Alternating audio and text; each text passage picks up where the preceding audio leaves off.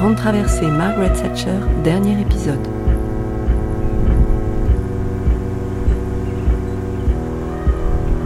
Qu'aurait-elle dit? Qu'aurait-elle fait? L'aurait-elle voulu, défendu? C'est un fantôme désormais.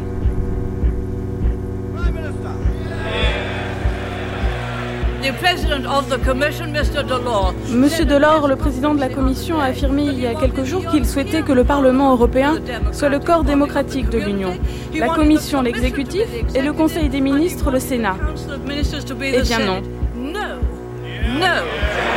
Une monnaie unique signifie une politique européenne et la création d'une Europe fédérale avec un seul président.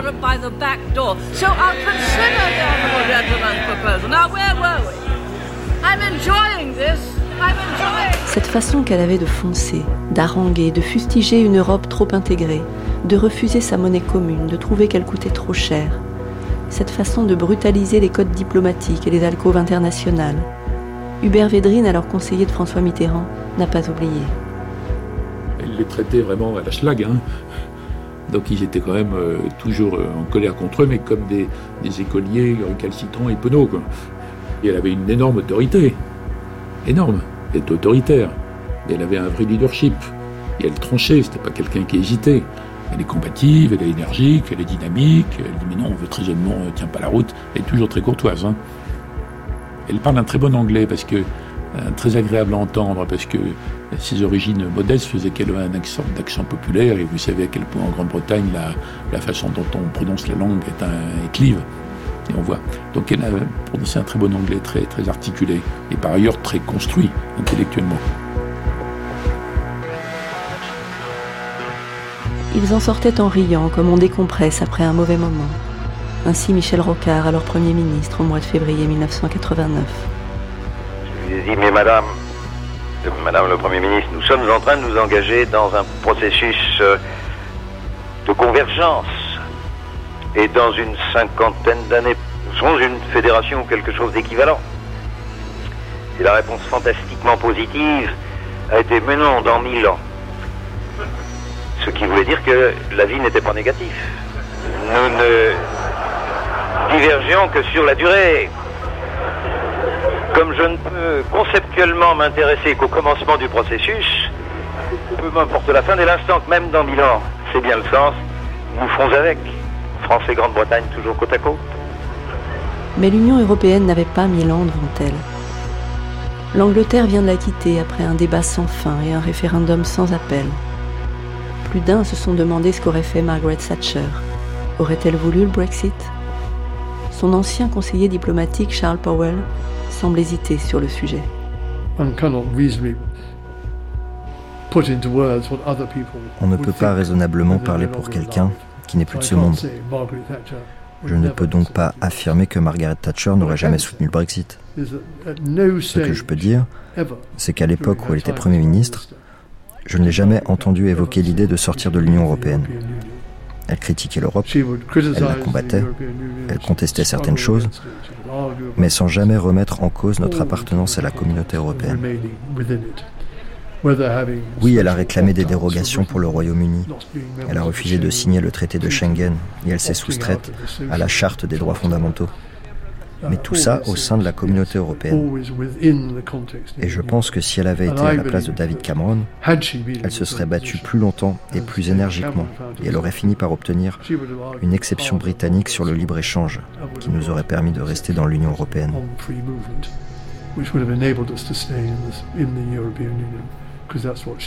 C'est ce qu'elle aurait voulu.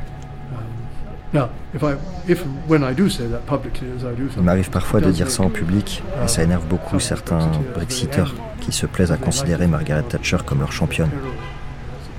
Sauf qu'ils n'ont aucune preuve de ça, parce qu'il n'y en a pas.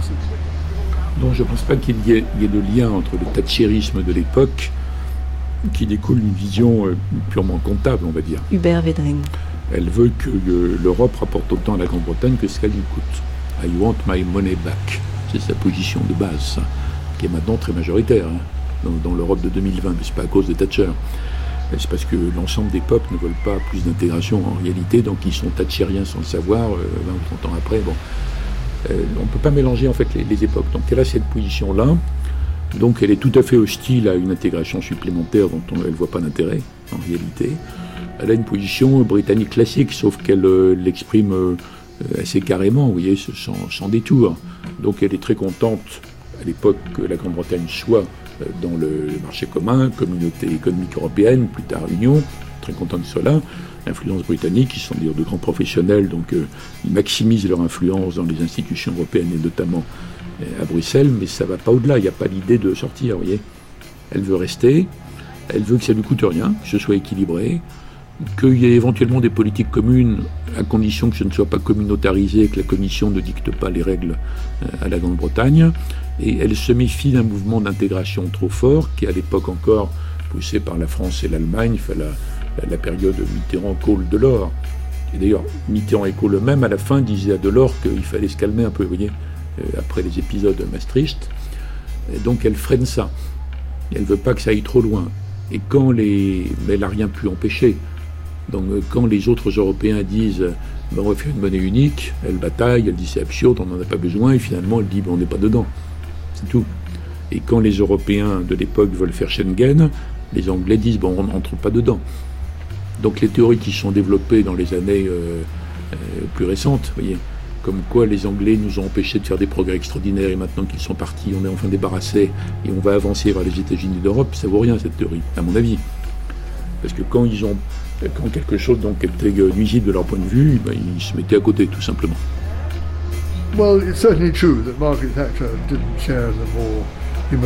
Il est vrai que Margaret Thatcher n'était pas particulièrement attachée à l'Europe. Mais notre histoire diffère beaucoup de celle des autres pays européens. Nous avons toujours été détachés de l'Europe et nous n'avons jamais subi les horreurs de la guerre terrestre entre deux pays au cœur de l'Europe, comme ça a été le cas pour la France et l'Allemagne. D'après moi, le marché unique a été l'aspect le plus positif de son soutien à l'Europe. Elle a joué un rôle clé dans sa création, qui a eu des bénéfices considérables pour l'Europe en général et pour le Royaume-Uni. Je ne vois pas de plus grande source de prospérité pour les pays européens que la création du marché unique. Et elle y était extrêmement favorable.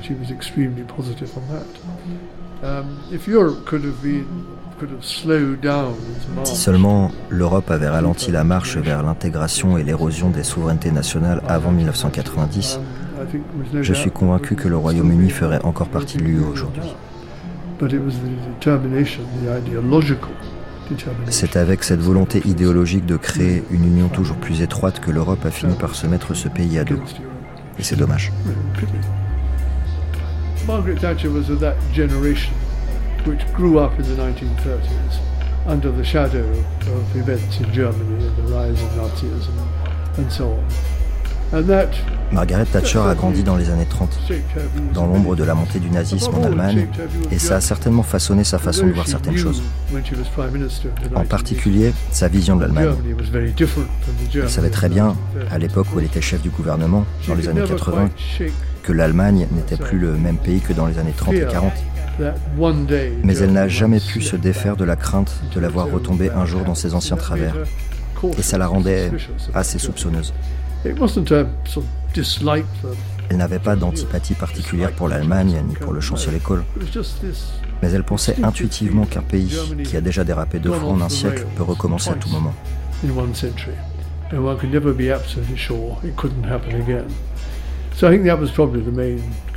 C'est sans doute la principale leçon qu'elle a retirée de ces jeunes années. Quand l'Allemagne a enclenché un processus de réunification après la chute du mur de Berlin, elle s'est raidie. François Mitterrand aussi. Elle était née en 1925, lui en 1916. Ils se sont inquiétés ensemble d'un retour de l'hégémonie allemande. Se sont remémorés l'incapacité des pays voisins à la ralentir avant-guerre. Margaret Thatcher avait même sorti de son sac à main une carte de l'Europe découpée dans un journal de la fin des années 30. Toujours ces gestes ou ces mots belliqueux. Ce monde de son enfance qu'elle trimballe en gouvernant à l'autre bout du siècle. Par comparaison, l'ancien chef d'État français avait tout d'un supporter de l'unification outre-Rhin. La seule question qui se pose euh, depuis le début, hein, en tant que président, c'est de dire qu'est-ce que je fais? On ne peut pas être contre euh, l'aspiration des Allemands à la réunification. il faut que ça se passe bien. Donc tout est comment ça se passe? C'est son obsession dans toutes les années Kohl, avant même que le processus de réunification s'accélère et se concrétise finalement. Madame Thatcher n'est pas sur cette ligne. Elle est viscéralement inquiète, vraiment, vraiment, vraiment. Et elle voit la reconstitution d'une grosse Allemagne puissante comme une sorte de nouveau Reich, en fait. Et donc les discussions euh, sont très nombreuses. Dans la fin 89, début 90, euh, elle dit à François Mitterrand il faut absolument s'opposer à ça. Et lui, il lui dit de toute façon, ça va pas aller aussi vite que ce que vous croyez, parce que pour l'URSS, c'est inacceptable, enfin quand même, et de toute façon, il faut faire avec. Donc il faut que ça se passe bien. Mais elle n'est pas sûre, il faut que ça se passe bien. Elle est sûre, il faudrait que ça ne se passe pas, en fait. Donc elle cherche à faire une coalition contre le mouvement inarrêtable vers la réunification, même contre Kohl, certainement, même si Kohl a plutôt couru derrière qu'il n'a donné le signal, en fait. Globalement, ils ne sont pas sur la même ligne. Vous voyez, donc lui dit il faut que ça se passe bien, il faut que ça renforce l'Europe. Il prendra des tas d'initiatives dans ce sens. Et c'est pour ça d'ailleurs qu'il défendra l'idée de la monnaie unique, puisqu'en fait la France est déjà, par manque de réforme et de compétitivité, elle est déjà complètement dépendante de l'économie allemande, et donc de la zone marque, et donc des décisions du gouverneur de la Banque centrale allemande. D'où le processus dans la tête de Mitterrand qui conduit au fait que la monnaie unique, donc Maastricht, c'est mieux. C'est mieux quand même par rapport à ça. Elle n'est pas du tout là-dedans, elle. Donc vous voyez, ils ont, ils ont un vrai désaccord.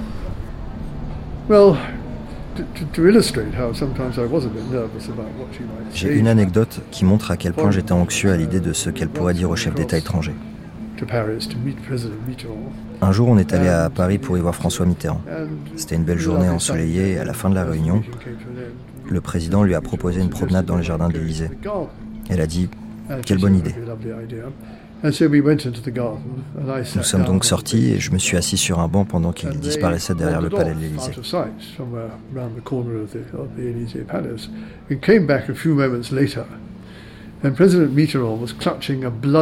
Quand ils sont revenus quelques instants plus tard, le président Mitterrand pressait un mouchoir ensanglanté sur sa main. Et ma première pensée a été, cette fois elle est allée trop loin. Elle l'a mordu. En réalité, il avait un nouveau chiot qui lui avait mordu la main. Mais ça vous montre à quel point je craignais ses réactions.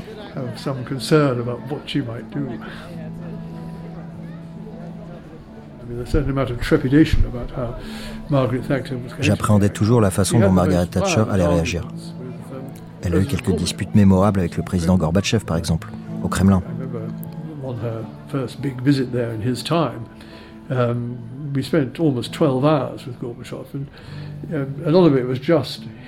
Lors de notre première visite en URSS, on a passé près de 12 heures avec Gorbatchev. Souvent, nous étions seuls, elle, lui, mon homologue russe et moi-même dans un bureau d'appoint du Kremlin.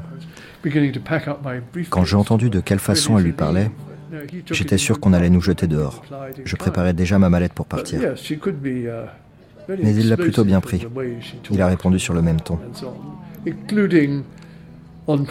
Elle pouvait être explosive dans sa manière de parler, y compris sur des sujets aussi sensibles que la contribution du Royaume-Uni au budget européen.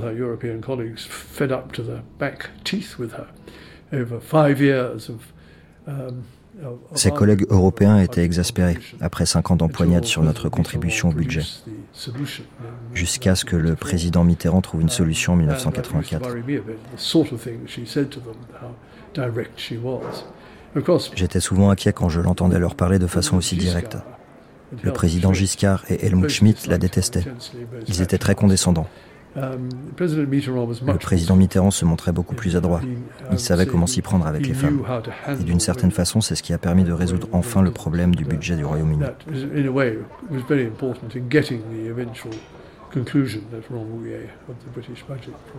Elle dérangeait manifestement, mais plutôt par son parcours, son origine, ses positions politiques.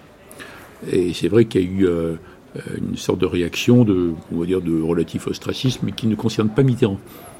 Ça n'englobe pas du tout Mitterrand.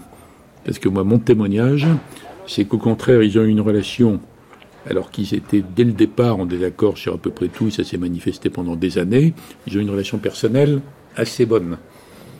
Je le sais, j'étais au premier entretien François Mitterrand avait été euh, au mariage du prince Charles avec Lady Diana, vous voyez, c'est préhistorique. Et donc il y a eu un entretien avec Madame euh, Thatcher, où j'étais preneur de notes. Je notais les entretiens, avec de temps en temps je marquais écrit des mouettes, vous voyez, pour l'ambiance. Et tout de suite j'ai vu que de la part de Mme Thatcher, elle avait plaisir à parler avec François Mitterrand parce que Valéry Giscard d'Estaing l'avait snobé. Et donc, elle était assez contente que Giscard soit battu. Donc, elle était assez contente que François Mitterrand soit là, même si elle était en désaccord complet avec l'Union de la gauche, le programme, etc. Et du côté de François Mitterrand, même s'il n'a jamais exprimé comme ça, euh, je crois qu'il s'était dit que, élu sur un programme et à la tête de l'Union de la gauche, au moment même où le, mouvement général dans le monde occidental, c'était Reagan-Thatcher, en fait. C'est le début du. Euh, j'aime pas employer le mot libéralisme parce qu'il y a un contresens complet sur le sujet, mais c'est une sorte de déréglementation sur l'économie. Donc il est, il est élu à contre-courant, en fait, à contresens. Donc je suis convaincu que dans les efforts personnels qu'il a fait pour s'entendre bien avec Mme Thatcher et Reagan, il se disait il faut que je donne aucun prétexte personnel en tout cas, sans rien renoncer, euh, renoncer en rien à ses positions, aucun prétexte à une sorte de, de mise à l'écart de la France. Ça, c'est de sa part à lui. Il est toujours resté une relation personnelle curieusement bonne.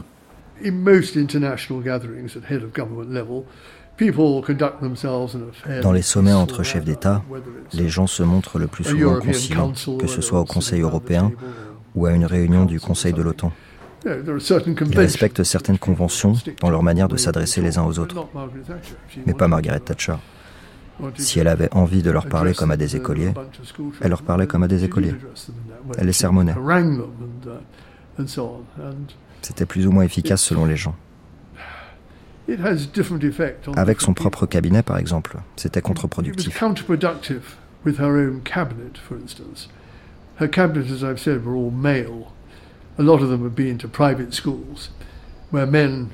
Comme je vous le disais, ses ministres étaient tous des hommes et sortaient pour la plupart d'écoles privées où on leur avait appris à toujours rester courtois avec les dames.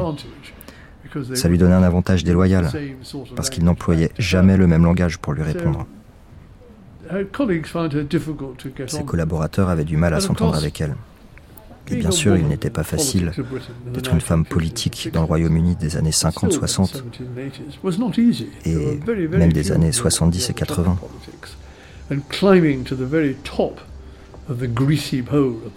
Il n'y avait que très peu de femmes au sommet de l'État.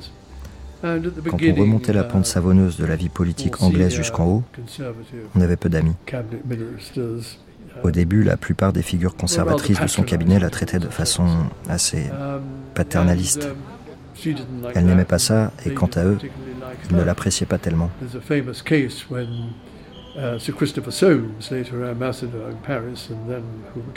Il y a une anecdote célèbre avec Sir Christopher Soames, ancien ambassadeur à Paris nommé par la suite ministre au sein de son gouvernement. Quand elle l'a renvoyé, il a dit j'avais l'impression d'être congédié par ma femme de ménage. Cette conscience de classe britannique faisait évidemment partie du problème. À la fin de son second mandat, elle faisait de la politique et elle était première ministre depuis si longtemps qu'elle savait tout mieux que ses ministres. Forcément, quand on gère les mêmes sujets pendant 12 ans, on en sait plus qu'un type qui est aux affaires étrangères ou au logement depuis deux ans. Et je dois dire que ça la rendait presque impérieuse.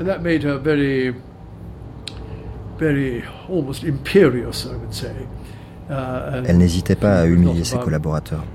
C'est d'ailleurs ce qui les a finalement poussés à se retourner contre elle. Ils ne pouvaient plus supporter la façon dont elle les traitait.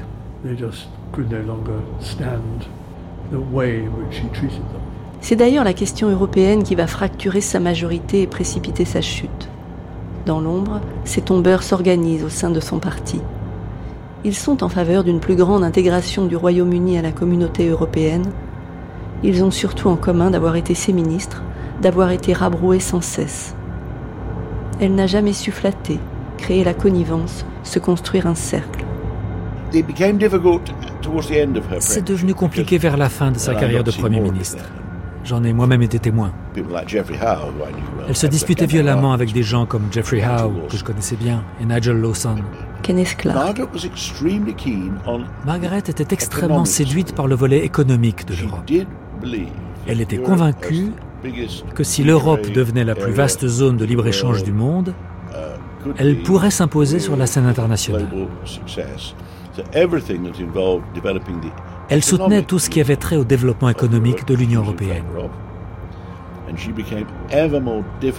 Elle est devenue de plus en plus rigide, d'abord sur le programme social de Delors, puis sur l'union économique et monétaire. Au cours des deux ou trois dernières années, sa position s'est durcie et elle est devenue très anti-européenne à certains égards. Même si elle n'a absolument jamais envisagé qu'on puisse quitter l'Union européenne du temps où elle était au pouvoir. Margaret était de plus en plus minoritaire au sein de son propre cabinet. En gros, je crois qu'il n'y avait que Nick Ridley et elle qui s'y opposaient. Le reste du cabinet était pour. Elle n'arrêtait pas de se disputer avec Jeffrey Howe et Nigel Lawson, qui étaient alors les ministres les plus directement concernés. Elle a nommé John Major pour remplacer Jeffrey Howe, sans se rendre compte qu'il était aussi pro-européen et que ses positions étaient les mêmes que celles de Jeffrey Howe.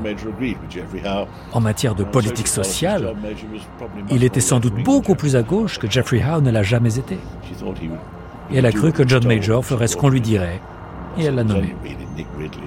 Il n'y avait plus guère que Nick Ridley pour la soutenir dans les dernières années, quand elle a décrété que Kohl et Mitterrand ourdissaient un complot pour créer un État fédéral européen. C'était un non-sens, mais ça a influencé sa position. Quand un Premier ministre est minoritaire au sein de son propre cabinet, il ne peut pas perdre une voix.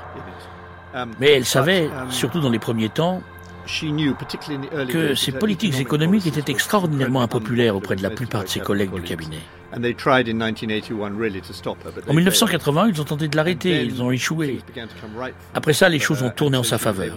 Elle a réussi à remplacer ceux qui lui étaient les plus hostiles par d'autres qui lui étaient favorables. Um, Mais même pendant son second mandat, au moment où elle était encore triomphante, elle a toujours été minoritaire sur la question de l'Europe. Si bien que malgré quelques discours très forts, um, comme celui de Bruges en 1988, elle n'a jamais réussi à convaincre son cabinet de changer de politique. Elle avait sa propre opinion, qui allait à l'inverse de la politique de son gouvernement, au moins dans une certaine mesure. Il y avait une question en particulier qui était représentative de toutes les autres questions européennes.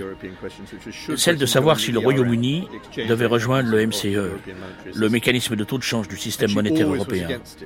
Elle s'y est toujours opposée. La position officielle était qu'on y adhérerait quand le moment serait venu.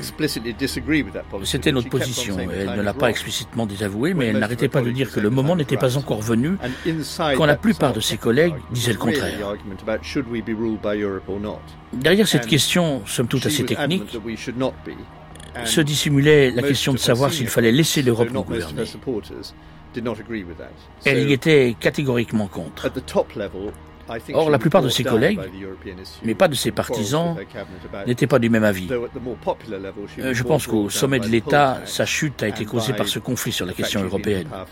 Alors qu'au niveau de la base, elle a plutôt été causée par la poll tax et le fait qu'elle était au pouvoir depuis si longtemps. Mais au sommet de l'État, c'était l'Europe, l'Europe, l'Europe. C'était la démission de Geoffrey Howe, Douglas Hurd, John Major, Michael Heseltine, sans oublier Chris Patton. Ils étaient tous contre elle sur l'Europe. C'est ce qui les unissait le plus contre elle. La rue britannique, elle, ne parlait pas encore d'Europe. Elle avait Thatcher en ligne de mire après 11 ans de pouvoir, surtout sa dernière réforme fiscale, la poll tax. Il s'agissait d'abolir les taxes d'habitation qui variaient selon les endroits et de les remplacer par une charge communautaire fixée localement mais perçue à taux unique sur chaque adulte résident. Elle ne concernait pas le foyer mais chacun de ses habitants elle n'était pas progressive, indexée sur le revenu, mais fixe, simplement diminuée pour les étudiants, les retraités et les chômeurs. Le pays en a conclu que le duc et les boueurs paieraient la même chose. D'abord imposée en Écosse en 1989, la réforme avait donné lieu là-bas à de violentes manifestations et fait ressurgir des poussées indépendantistes. Un an plus tard, lorsqu'elle s'applique à tout le pays, des émeutes éclatent jusque Trafalgar Square. Cette fois, au cœur de Londres, Margaret Thatcher devient l'ennemi des plus pauvres.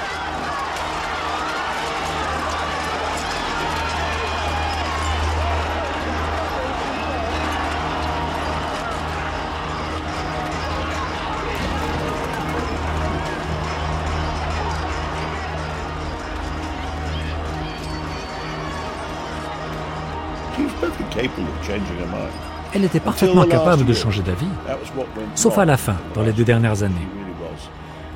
Peut-être étaient-ce les premiers signes de démence. Elle n'avait plus les idées claires. Elle prenait ses décisions dans son coin et insistait pour qu'on se plie à ses exigences. Et tant pis pour ceux qui n'étaient pas d'accord. D'où la mise en place de cette poll tax absurde qui a fini par provoquer sa chute. Aucun de ses collègues n'y était favorable, à part quelques jeunes loups ambitieux qui faisaient semblant d'être d'accord. Son propre chancelier, Nigel Lawson, était catastrophé. Il ne voulait pas en entendre parler. Une fois, elle m'a invité à une réunion sur le sujet. Mais ensuite, elle a compris que j'étais contre et elle ne m'a plus jamais réinvité. Elle agissait sans réfléchir. C'était un impôt absurde et impossible à collecter. À l'époque, elle n'avait déjà plus les idées claires. Je pense que dans une démocratie occidentale, personne ne devrait rester au pouvoir plus de dix ans. C'est la dose maximum autorisée pour les adultes. Au bout de dix ans, le pouvoir vous monte à la tête et il est temps de laisser la place à quelqu'un d'autre. Son ancien ministre, Kenneth Clark, y voit les premiers signes de la démence. Mais pas un regret à froid dans ses mémoires. Elle écrit Le recours aux taxes d'habitation comme source principale de revenus pour les collectivités locales remonte à plusieurs siècles. Cela avait peut-être un sens quand l'essentiel des services locaux profitait aux biens fonciers, routes, eau et irrigation. Mais durant le XXe siècle, les autorités ont fourni de plus en plus de services destinés aux personnes, tels que l'éducation, les bibliothèques et les services sociaux individuels. Je n'ai jamais oublié que l'objectif inavoué du socialisme, municipal ou national, était d'accroître la dépendance. La pauvreté n'était pas seulement le seul nourricier du socialisme, elle en était délibérément l'effet recherché. Ce n'est pas la démence, c'est le socle de ses convictions, mélange des grands traités du libéralisme économique et des tableaux de son enfance où les plus pauvres faisaient sagement la queue devant la bourse du travail, sans exiger de la ville qu'elle ouvre une bibliothèque pour leurs enfants. Elle est restée trop longtemps et ça s'est fini de façon assez pathétique, je dois dire. David Lodge. Elle a été poussée vers la sortie par son propre gouvernement parce qu'elle était allée un peu trop loin sur le plan politique. Il y avait en particulier un impôt qu'elle défendait, la poll tax, et qui était censé remplacer un système dans lequel les propriétaires payaient une contribution aux collectivités locales pour certains services. Mais elle en avait fait un impôt assez punitif qui a donné lieu à des émeutes et des manifestations. Cette décision à laquelle elle s'est tenue avec obstination l'a rendue impopulaire. Elle était obstinée.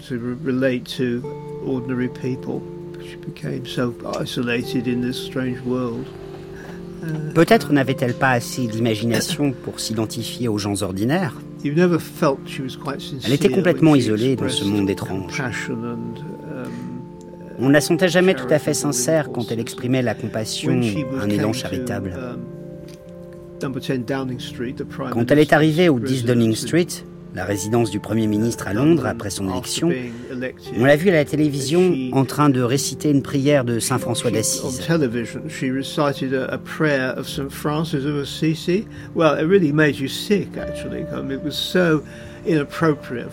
Ça m'a soulevé le cœur. Uh, C'était tellement déplacé de sa part d'installer cette ambiance religieuse et de réciter ce mantra sacré comme si elle accédait à une sorte de sainteté. Ce n'était pas le cas et j'ai trouvé qu'elle en faisait trop. Ça semblait mal choisi. C'était trop arrogant.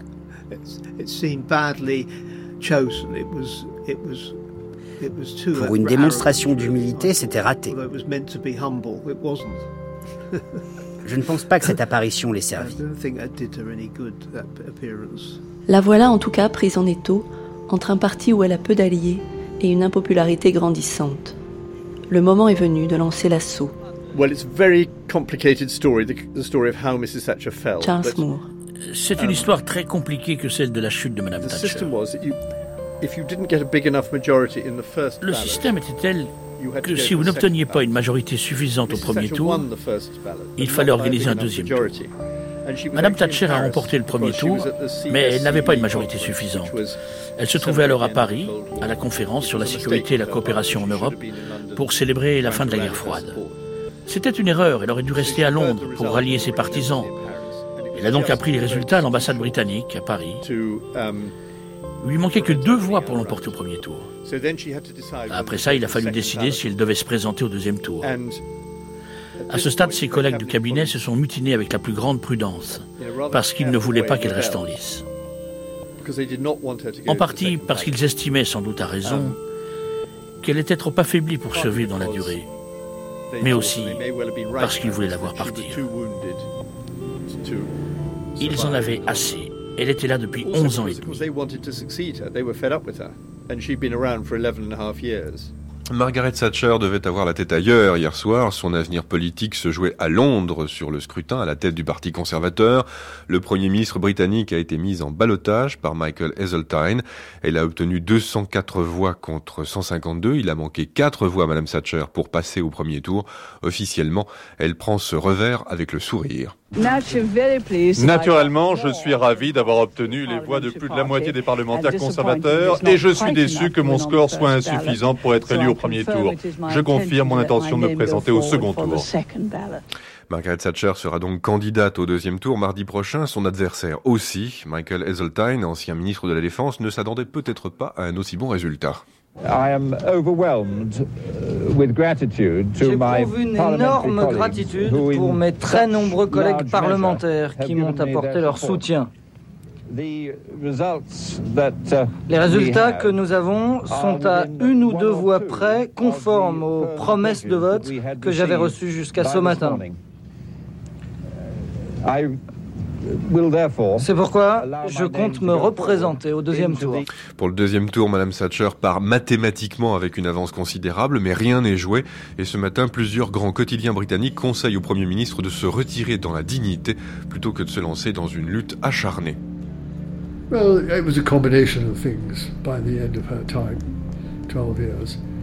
C'était une combinaison de plusieurs choses. À la fin de ses 12 ans au pouvoir, il y a différentes explications possibles. La façon dont elle traitait ses collaborateurs, la question de la poll tax, qui était très impopulaire, ses relations de plus en plus conflictuelles avec l'Europe. Tout ça a joué, mais il y avait d'autres facteurs. Quand vous êtes Premier ministre pendant 12 ans, il y a forcément des gens dans votre groupe parlementaire à qui vous n'avez pas donné de portefeuille, et d'autres que vous avez limogés parce qu'ils étaient incompétents. Au fil des ans, ces gens deviennent de plus en plus nombreux et finissent par constituer une part importante de votre parti. Des gens qui n'ont aucune raison de vous apprécier et qui se sentent négligés ou laissés pour compte. Il y a aussi ce processus, pour ainsi dire mécanique, de la vie politique qui fait que plus votre mandat est long, plus l'opposition grandit et plus vous devenez vulnérable.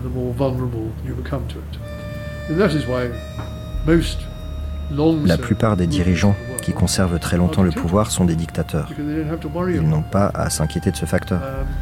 Mais elle, elle était vulnérable. Elle avait été élue démocratiquement et rappelez-vous qu'elle n'a jamais perdu une élection nationale. Je pense qu'elle aurait certainement gagné celle de 1992 si elle avait été en mesure de combattre. C'est intéressant parce que quand l'heure de la défaite est arrivée, l'ambassadeur soviétique au Royaume-Uni est venu me voir en disant Quand je suis arrivé à l'ambassade il y a cinq ans, il y avait un coup d'État en URSS et des élections au Royaume-Uni.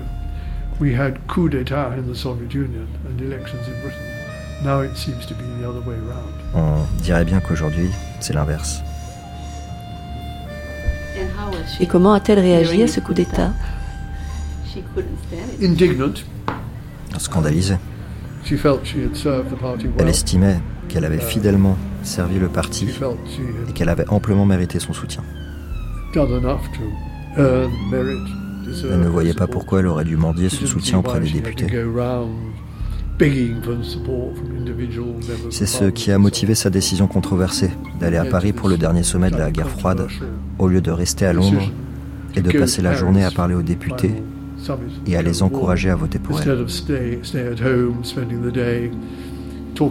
Comme vous le savez, techniquement, elle n'a pas perdu le scrutin. Elle a remporté la majorité des voix. Mais il lui fallait la majorité plus 8%, et elle a eu la majorité plus 7%. Elle est donc passée à 2-3 voix de la victoire. C'est ce qui lui a fait barrière.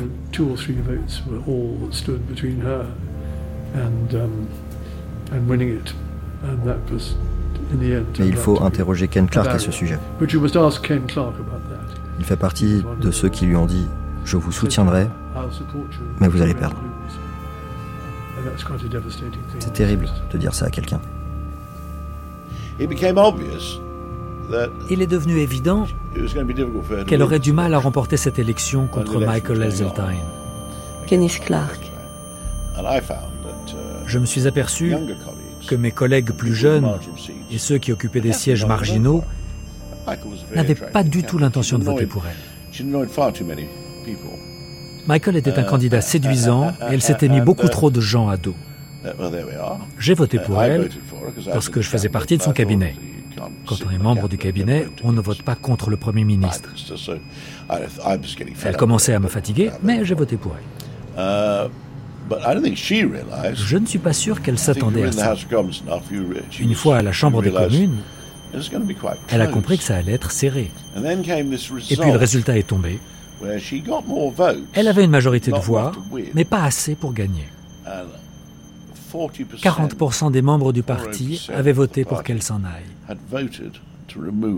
Quand vous dirigez un parti depuis plus de 10 ans et qu'il s'avère que 40% dans vos propres rangs souhaitent votre départ, vous ne pouvez pas faire comme si de rien n'était. Mais elle a décidé de continuer.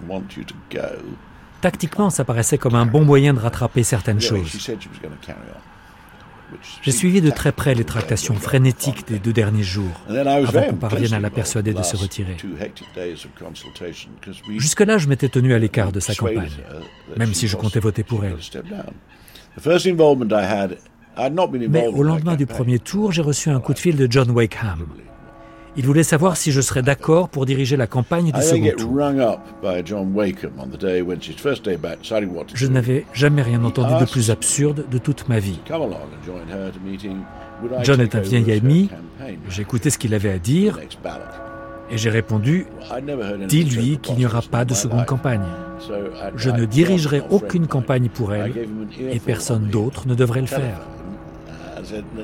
Il faut la convaincre de se retirer avec élégance.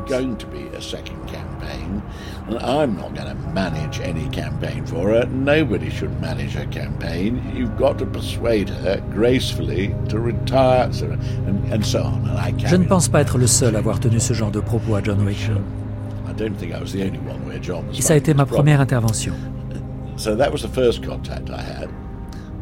Après ça, j'ai entendu dire que John avait découvert que la moitié du cabinet était très réticente et qu'il avait convaincu Margaret de recevoir chacun des ministres dans son bureau à la Chambre des communes.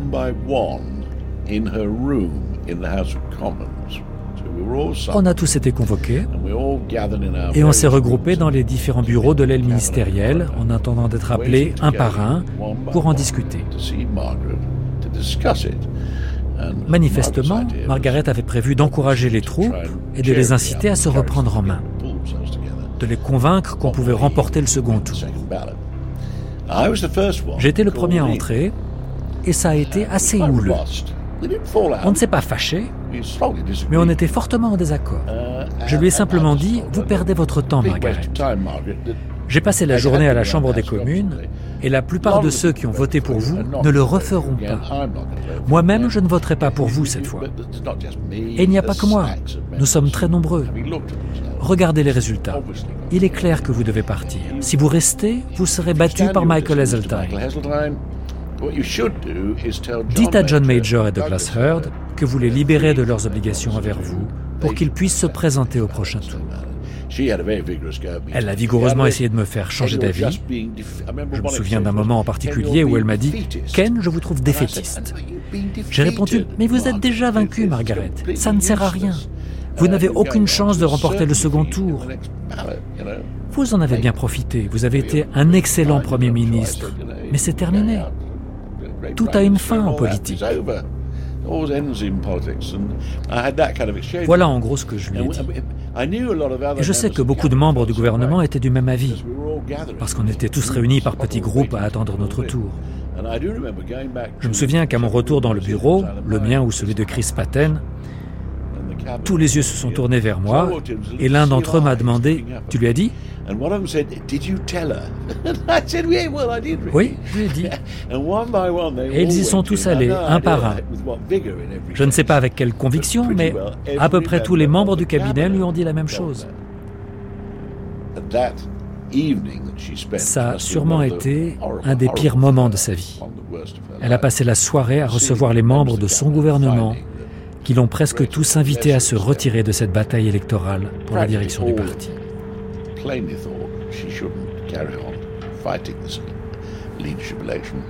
J'étais écœurée, écrit-elle. J'aurais résisté sans mal à l'opposition d'adversaires et de rivaux potentiels. Je les aurais même respectés. Mais j'étais affligée par cette désertion de ceux que j'avais toujours considérés comme des amis et des alliés, et par cette façon qu'ils avaient eue de transformer leur trahison en conseil amical et en souci pour mon sort. Je dictais la courte annonce de désistement dont il me faudrait donner lecture au cabinet le lendemain matin. Le lendemain matin, elle avait pris sa décision. Je me souviens qu'on était tous rassemblés devant la salle du conseil en attendant que ça commence. Et j'avais un échange houleux avec un de mes collègues quand quelqu'un, il me semble que c'est à nouveau Wickham, est sorti et m'a dit Ferme la Ken, du calme, elle va se retirer, alors laisse tomber. On est entré dans la salle du conseil et elle nous a lu sa déclaration, les larmes aux yeux, en annonçant effectivement qu'elle se retirait. À un moment, elle a dû s'interrompre parce qu'elle pleurait. James Mackay, le chancelier, lui a proposé de finir à sa place, mais elle s'est reprise et elle a lu. Mais c'est une question. intéressante. Charles Qui a obtenu le plus grand nombre de voix aux élections à la direction du Parti conservateur de novembre 1990 La réponse est Margaret Thatcher. Au premier tour, elle a obtenu plus de voix que Michael Heseltine. Et bien qu'elle se soit retirée du second tour, elle a aussi remporté plus de voix que n'en a obtenu John Major pour être élu. Quand je l'ai rencontrée deux ans plus tard, elle écrivait ses mémoires. Et je lui ai demandé s'il avait déjà un titre. Elle m'a répondu invaincu, parce qu'elle n'avait jamais perdu un scrutin national, ni même l'élection la direction du parti qui l'avait poussée à la démission. On peut comprendre sa colère. Elle se disait Qu'est-ce que j'ai fait de mal? J'ai toujours gagné. Vous m'avez mise là et j'ai fait ce que vous vouliez. J'ai gagné encore et encore. Mais vous m'avez quand même évincé. Psychologiquement, elle a eu beaucoup de mal à s'en remettre.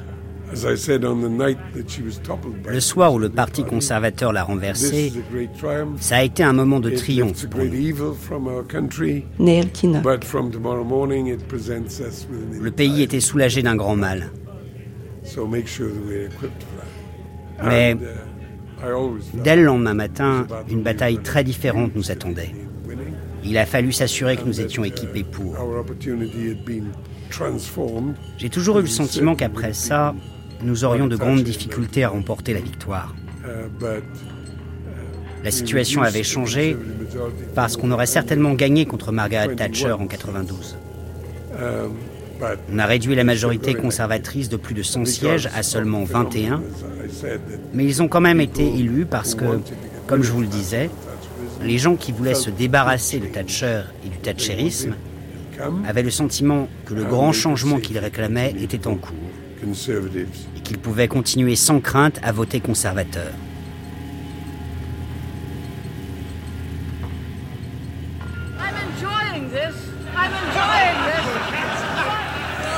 gentleman always was quite a good advocate. He could speak to any brief, and I don't believe he believed a word of that.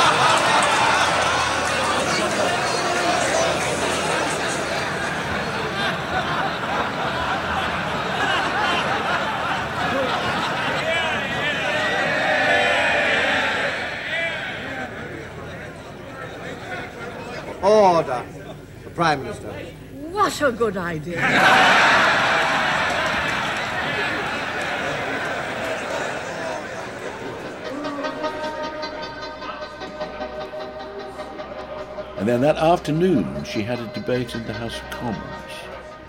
Cet après-midi-là, elle a participé à un débat à la Chambre des communes. Elle défendait le gouvernement à la suite d'une motion de défiance. Car même si elle avait annoncé qu'elle n'était plus candidate à l'élection, elle restait chef du parti elle restait Premier ministre. Elle a donc répondu aux questions de la Chambre des communes dans l'après-midi, juste après avoir annoncé à ses ministres qu'elle se retirait. Je pense que même ses ennemis, dont je ne suis pas, comme en témoigne l'énergie avec laquelle je défends son bilan, reconnaîtront que c'était un discours absolument remarquable, une performance extraordinaire. Cette femme que j'avais vu les larmes aux yeux et presque brisée le matin même, répondait aux questions des députés avec la plus grande détermination. Elle s'est montrée extrêmement brillante et tous les députés de l'arrière-ban conservateur l'ont applaudi, y compris ceux qui se répandaient partout en disant qu'ils ne voteraient pas pour elle et qu'il était temps qu'elle cède la place. Elle est partie sur ce moment incroyable, après avoir défendu avec une formidable efficacité le bilan de son gouvernement devant la Chambre des communes le jeudi après-midi. Il n'y a pas beaucoup de gens capables de rebondir de façon aussi flamboyante et aussi provocante parce qu'il y avait clairement une note de défi. Elle était montée sur le ring avec l'intention de se battre. La femme éplorée du matin avait disparu.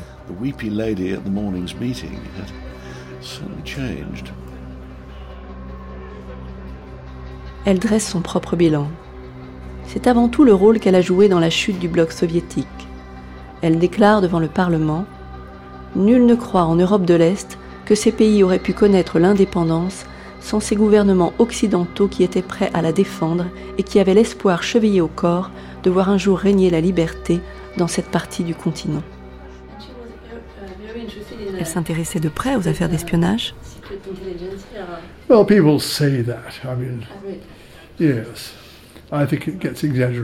C'est ce qui se dit. Mais d'après moi, c'est un peu exagéré.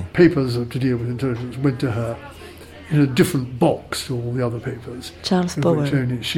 Les documents transmis par les services secrets lui arrivaient dans une boîte à part dont nous étions les seuls, elle et moi, à avoir la clé. Tout ça avait quelque chose de mystérieux. Et elle aimait commencer par ça avant de se pencher sur les impôts ou l'éducation.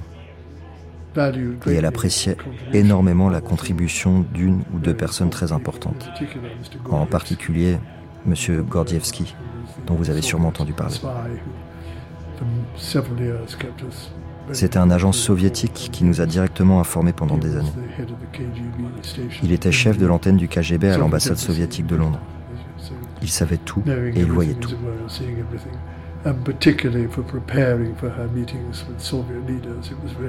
Ses renseignements et ses impressions lui étaient extrêmement utiles pour préparer ses rencontres avec les dirigeants soviétiques.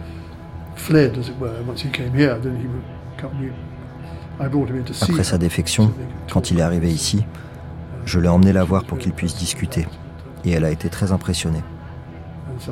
Mais les gens ont tendance à exagérer sa manie du renseignement. Elle avait une vision très réaliste du renseignement comme d'un outil occasionnellement susceptible d'éclairer certains aspects d'un sujet ou d'une situation. Mais le renseignement ne suffit presque jamais. C'est juste un élément à prendre en compte pour se faire une opinion. Évidemment, elle était archi-anticommuniste, archi-anti-soviétique. Elle souhaitait, comme Reagan et comme les 80% des Occidentaux, 90% que le système s'écroule. Mais, mais, elle a compris tout de suite que Gorbatchev était différent. Hubert Védrine. Et donc, à partir de l'arrivée au pouvoir de Gorbatchev en 85, quand le système euh, soviétique n'a plus trouvé de vieillard grabataire à mettre euh, comme successeur, et elle, elle l'avait compris tout de suite, parce qu'il l'avait connu, parce qu'il était venu en Grande-Bretagne quand il était chargé de l'agriculture. Elle a vu qu'il fonctionnait autrement, que c'était un esprit libre, d'une certaine façon, etc. Alors que pendant les premières années Gorbatchev, 85, 6, 7, il y a une hésitation d'Occident en disant euh, est-ce qu'il est vraiment différent? Non, c'est une ruse euh, du système soviétique, il ne peut pas être différent fondamentalement. Et les gens qui comprennent, c'est euh, Thatcher, la première. Mitterrand, à partir de l'entretien qu'il a en mars 85 quand il va aux obsèques de Tchernyenko, chez Gorbatchev, les autres se méfient totalement. Kohl dit non, non, ça peut pas être différent. Les Américains disent euh, c'est différent ou pas, mais enfin on s'en fiche, de toute façon, il faut les faire s'écrouler. Bon, euh, vous voyez, donc ils sont assez originaux, ils sont assez proches dans cette période sur l'interprétation de Gorbatchev. Mais ça ne veut pas dire qu'elle veut sauver le système euh, soviétique, Mitterrand non plus. Mais ils pensent tous les deux que l'intérêt de l'Occident, bien compris, et des Européens, c'est d'accompagner les tentatives de Gorbatchev.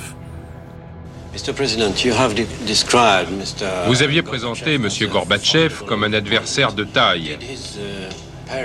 Sa rencontre à Paris avec le président français vous a-t-elle appris quelque chose de nouveau sur sa personnalité? Plusieurs de mes collaborateurs viennent de rencontrer M. Gorbatchev. Malheureusement, le président Mitterrand n'a pas pu venir aux Nations Unies, où j'ai eu des entretiens avec des autres chefs d'État des grandes nations industrielles. Ronald Reagan. Mes informations sont donc de deuxième main. Mais avec les indications que m'ont fournies Mme Thatcher et mes conseillers, j'ai pu me faire une idée.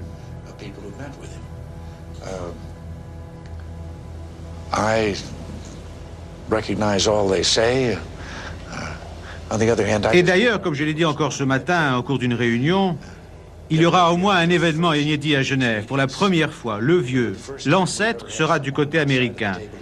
Et peut-être pourrais-je donner quelques conseils à ce jeune soviétique.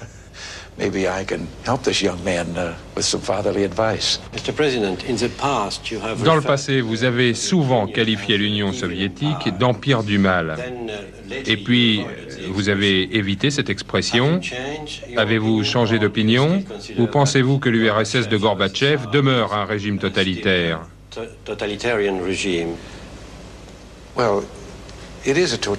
C'est un régime totalitaire.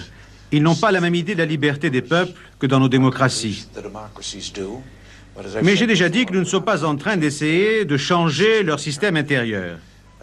Je pense, par contre, qu'il est nécessaire de leur faire comprendre que le monde démocratique ne va pas rester passif face à leur expansionnisme dans d'autres parties du monde ou même dans nos propres pays. C'est vrai, j'ai parlé d'empire du mal. Mais eux sont allés jusqu'à nous traiter de cannibales.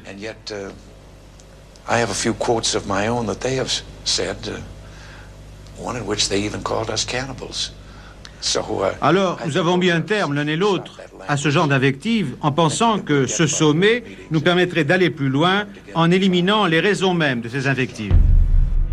Mais elle n'avait pourtant pas compris la démilitarisation qui s'en était suivie. Et sur la stratégie, autant Reagan a une position très ferme dans la relation Est-Ouest, et autant euh, il dit que sa mission historique, c'est d'achever l'URSS, qui est déjà très très très affaibli, mais enfin, il faut l'achever. Euh, d'où le lancement euh, de l'idée de la menace de la guerre des étoiles, enfin des systèmes de boucliers qui rendraient la dissuasion obsolète. Tout ça n'est pas vrai scientifiquement, mais c'est ce que Reagan lui-même croit, c'est ce qu'il met en avant. Les Russes y croient, ils sont terrorisés. Bon, il y a une espèce de, tout l'épisode donc de l'IDS, l'initiative de défense stratégique. Et là, ça débouche sur quelque chose qui déstabilise complètement Thatcher. Parce que Reagan, qui sent qu'il a, le vent en poupe et qui peut imposer à, l'URSS à ses conditions, se lance dans une politique de désarmement. Et Thatcher est terrorisé par ça. Et donc, dans la grande époque des rencontres Reagan-Gorbatchev, quand Reagan a compris euh, que Gorbatchev était vraiment différent, ce qu'elle avait compris aussi d'ailleurs, mais ça ne la rassure pas pour autant quand Reagan et Gorbatchev, notamment Reykjavik, mais à d'autres endroits, se disent après tout, on peut se débarrasser des armes nucléaires. D'abord les armes à courte portée, puis les autres, puis les autres, etc. Alors les deux systèmes de, de part et d'autre freinent à fond. Mais elle, elle s'est dit, c'est épouvantable. Et donc ça met en évidence. Alors elle croyait pouvoir s'appuyer sur Reagan. Elle est déstabilisée par Reagan. Et ça l'amène à dire, mais il faut garder la, stratégie de l'OTAN, sans y toucher. Et la riposte graduée, c'est notre stratégie. Donc elle ne se rend pas compte elle-même que c'est une stratégie euh, douteuse par rapport à ça. Mais elle s'y accroche absolument. Et quand Mitterrand, de réincarnation du gaullisme complètement inattendu aussi. Il dit mais c'est une stratégie absurde. La seule solution pour que l'Europe soit toujours protégée par la dissuasion nucléaire, c'est que les Américains l'assument comme une dissuasion stratégique. C'est un, peu complexe la, situation, mais c'est très important parce que dans cette affaire-là, Margaret Thatcher est isolée finalement. Quand elle est euh, déstabilisée par Reagan qui va trop loin selon, elle, hein, sur l'idée du désarmement, et elle veut s'appuyer sur l'autre puissance nucléaire, Mitterrand lui dit non, vous trompez de stratégie. Et paradoxalement, Reagan et Mitterrand sont plus proches plus proches. Et en plus en accord avec l'idée qu'il faut quand même accompagner le mouvement de Gorbatchev, puisque c'est ce qui peut nous arriver de mieux à l'époque. Donc elle est très isolée. Et ce désaccord éclate euh, de façon plus nette à un sommet des sept à Venise en 1987. Donc on est en, la première cohabitation en France. Et c'est fascinant parce que, à ma connaissance, c'est le seul sommet des sept, G7, dans lequel il y a eu un débat stratégique. Un vrai, vrai, vrai, vrai. Et elle est là, elle se débat et elle n'a pas d'appui en fait. Donc elle est isolée sur ce point. C'est comme si la guerre ou la possibilité d'une guerre lui était nécessaire. Il lui fallait une conspiration intérieure ou extérieure qui lui permette de gagner à la fin. Être une femme a-t-il constitué un problème supplémentaire pour un Premier ministre? En ce qui me concerne, non, je crois que ça n'a fait aucune différence. C'est la force de la personnalité qui compte et le fait de travailler dur. Evelyn Glenn Holmes.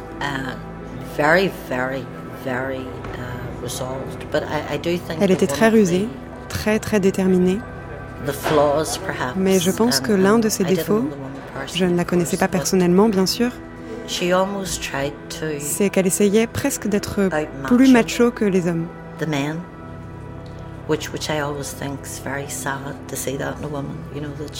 Et je trouve très triste qu'une femme développe les pires traits de l'oppression. La dureté. Um, pour prétendre avoir l'envergure d'un dirigeant.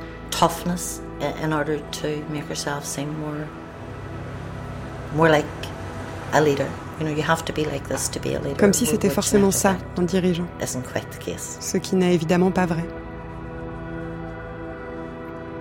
Margaret Thatcher never sought to Margaret Thatcher n'a jamais cherché à promouvoir l'égalité entre les sexes.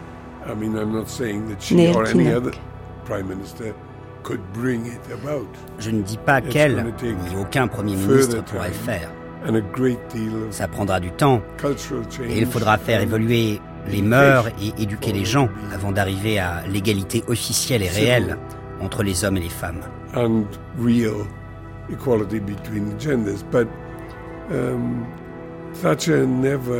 Mais Thatcher n'a jamais cherché à encourager le développement de mesures, de pratiques ou de conventions visant à promouvoir l'égalité homme-femme.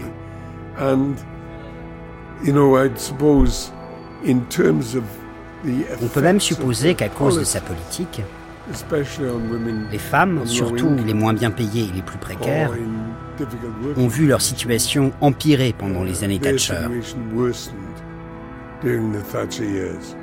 Their participation in the labor force went up slightly, but uh, their incomes um, leur représentation au sein de la population active a légèrement augmenté, mais leur revenu moyen n'a presque pas changé. D'un point de vue politique, elle n'a rien fait pour arranger cette situation.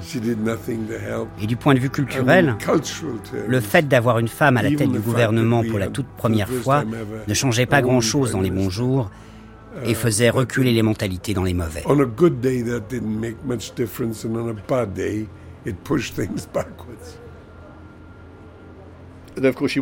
En réalité, elle ne ressemblait absolument pas à la reine. Mais ça posait un problème à la fois pour la reine et pour Mme Thatcher. C'était la première fois qu'il y avait une femme à la fois à la tête de l'État et à la tête du gouvernement. Et Mme Thatcher avait presque le même âge que la reine. Um, elle n'avait que neuf mois de plus. Il y avait donc quelques soucis concernant leur apparence respective quand ils apparaissaient ensemble.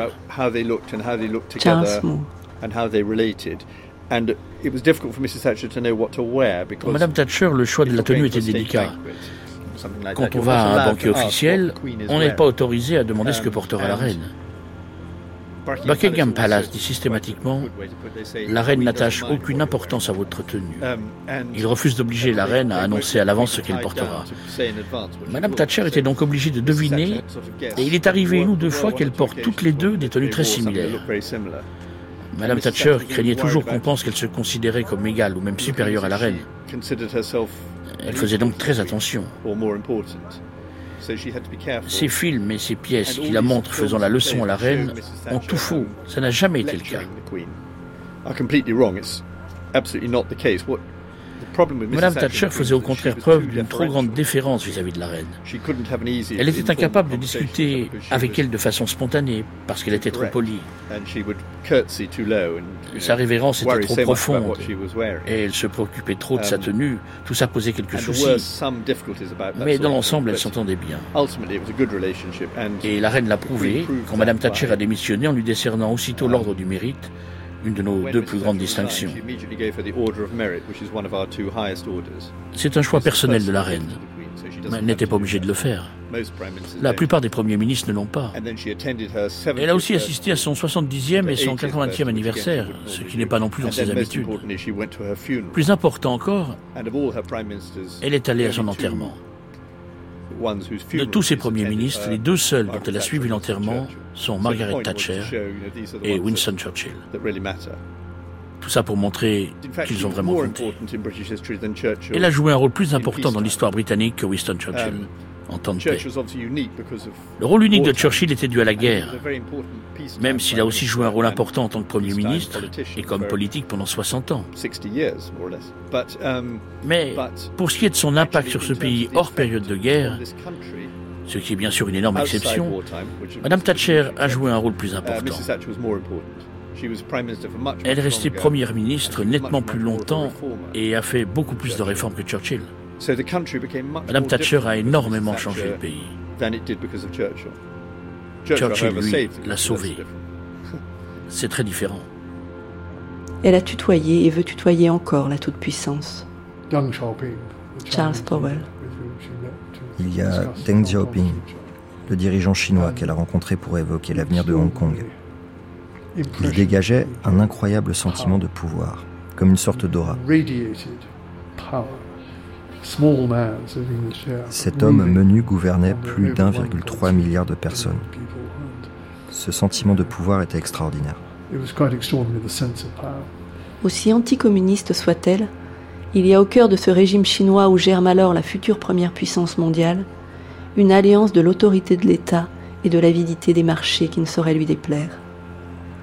Par une étrange ironie, Margaret Thatcher, qui prétendait libérer les individus de la tutelle et du carcan de la puissance publique, a gouverné d'une main de fer.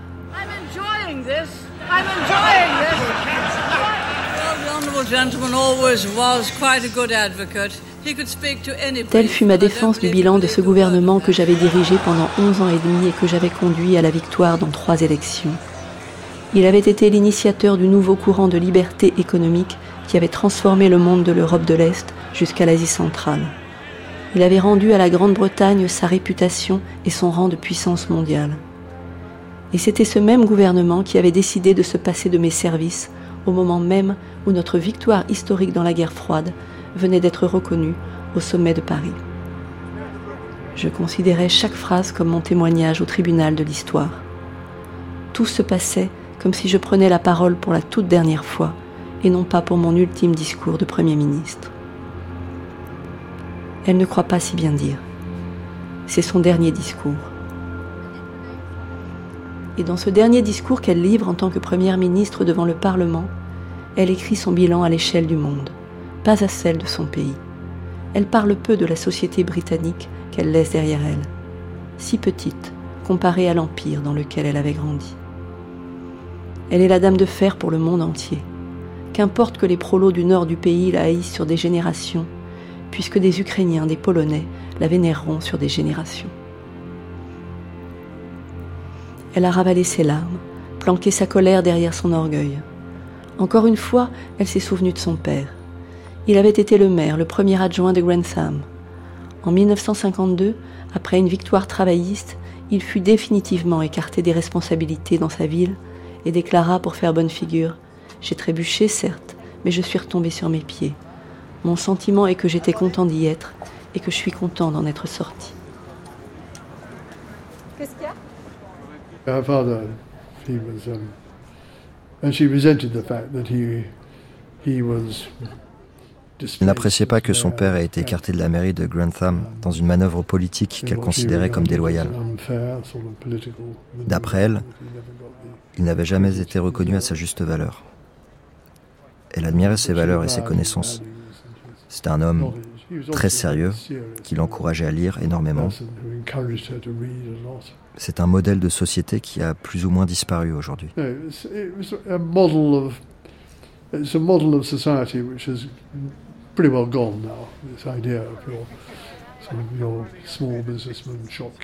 Ce modeste homme d'affaires, cet épicier, qui élève sa fille en lui apprenant à se battre et à travailler incroyablement dur pour réussir ses études, passer ses examens, être admise dans les meilleures écoles. Pas les écoles privées des classes supérieures, mais les meilleures écoles publiques, pour ensuite entrer dans une bonne université et obtenir un diplôme. C'était un homme extraordinairement déterminé, mais assez rabat-joie. Il ne devait pas souvent s'amuser. Je crois qu'elle ne s'est jamais beaucoup amusée. Des années plus tard, lorsque quelque chose d'assez similaire m'est arrivé, et alors que mon père était mort depuis longtemps, j'ai essayé de prendre pour exemple la manière dont il avait quitté la vie publique, écrit-elle, dénudant le fil de ses origines dans le scénario de la fin.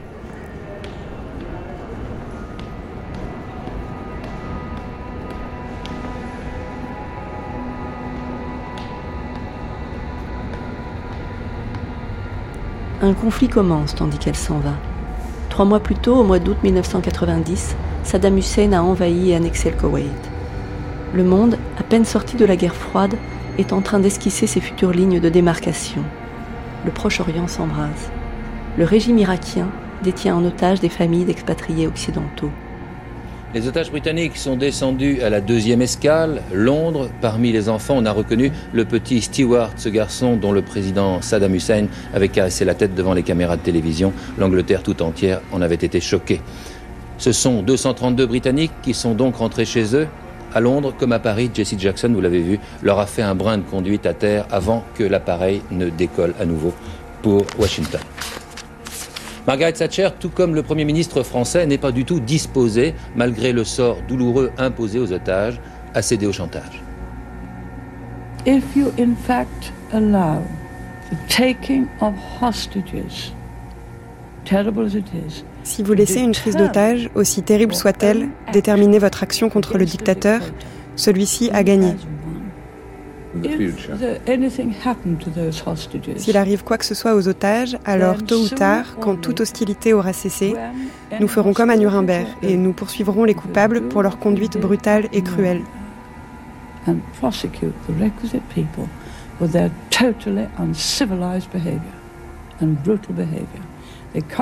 Ils ne peuvent pas s'en tirer en disant qu'ils obéissaient aux ordres. C'était le message de Nuremberg. Une coalition de 35 pays s'organise sous la tutelle américaine. Une opération militaire a été lancée, bouclier du désert. Margaret Thatcher a reçu les hauts gradés de l'armée britannique. Elle veut tout savoir du matériel militaire employé. Elle se passionne pour le moindre détail.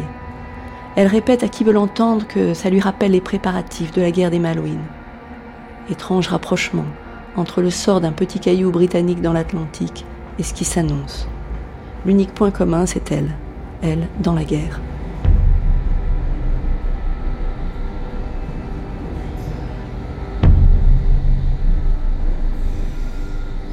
Danny Morrison, l'Irlandais, savoure son départ depuis sa cellule. J'étais en prison quand Thatcher a démissionné. Je m'en souviendrai toujours.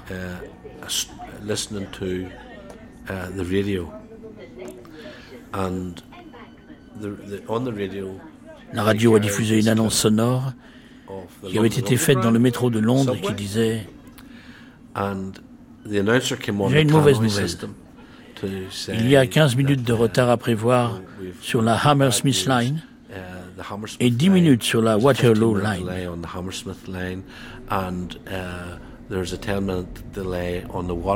Mais la bonne nouvelle, c'est que Madame Thatcher a démissionné. Hip hip hip. Et tout le cas hurlé. Hurrah! when you think of what she did to her own people, to the poverty quand on pense à ce qu'elle a fait à ses propres concitoyens, la pauvreté dans laquelle elle a jeté les mineurs, les métallurgistes et la classe ouvrière en général, cette femme était un modèle de cruauté. À mon avis, elle n'avait pas une once de charité en elle. L'ex-conseiller Charles Powell lui rend visite. J'allais la voir régulièrement. Je m'asseyais près d'elle et je lui parlais.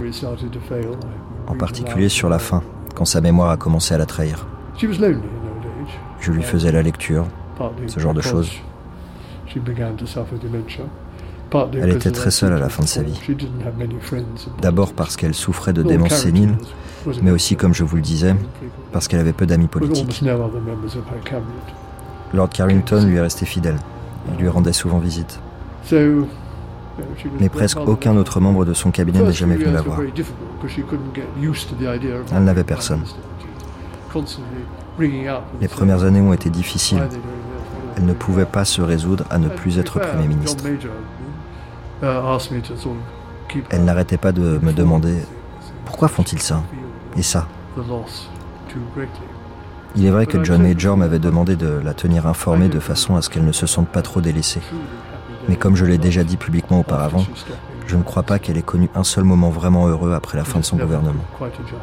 Elle ne s'est jamais faite à l'idée qu'elle n'était plus Premier ministre.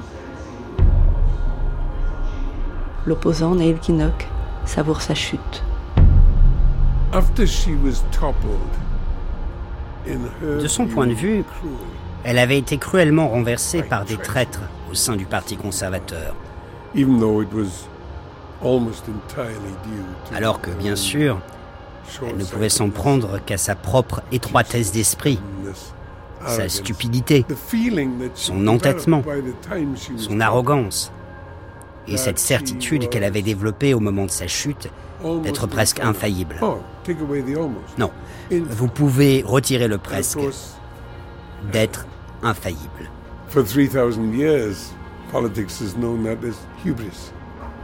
En politique, ça existe depuis 3000 ans. Et ça s'appelle le syndrome du Brice. Elle a fait une overdose de pouvoir et elle a été renversée. Après des semaines d'auto-apitoiement, elle a commencé à ressurgir sous la forme d'une grande figure, mais à l'arrière-plan. C'était un vrai fléau pour Major et son nouveau um, gouvernement. Elle venait s'asseoir à la Chambre des communes pour recevoir des accolades et tenter, de façon assez pathétique, de s'accrocher à un semblant de visibilité qui um, s'effilochait.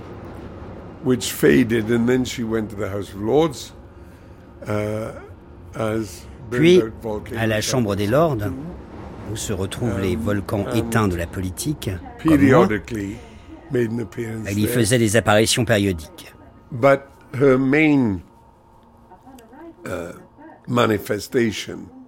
Mais dans les années qui ont suivi sa défaite, elle a surtout été présente au moment de la publication de ses mémoires et dans le souvenir dévoué de certaines personnalités médiatiques qui l'adoraient parce qu'elle offrait toujours un sujet facile. ou parce qu'il partageait passionnément ses idées économiques et politiques. They passionately shared her view of affairs and her view of politics. So um, she uh, spent those Malgré sa faiblesse croissante, uh, à la fin de sa vie, elle faisait l'objet d'une sorte de culte. Et certains individus déboursaient de vastes sommes d'argent pour lui assurer le train de vie auquel elle était habituée. L'amitié entre Margaret Thatcher et le général Pinochet ne se dément pas. La Dame de Fer a rendu visite au dictateur dans un quartier chic de Londres où il est assigné à résidence depuis maintenant cinq mois. Elle lui a rendu, vous allez le voir, un vibrant hommage. Carole Cuello. En l'accueillant, l'ancien dictateur de 83 ans s'est excusé, je cite, pour la simplicité de sa petite maison, mais elle est pleine d'amour et de gratitude pour vous, a-t-il poursuivi. Une résidence luxueuse au loyer mensuel de 100 000 francs. La Dame de Fer tenait absolument à réconforter son ami chilien 48 heures après le refus par la Chambre des Lords de lui reconnaître l'immunité judiciaire. Elle tenait, comme elle l'avait déjà fait il y a quelques mois, à le remercier pour l'aide qu'il avait apportée à la Grande-Bretagne en 82 pendant la guerre des Malouines.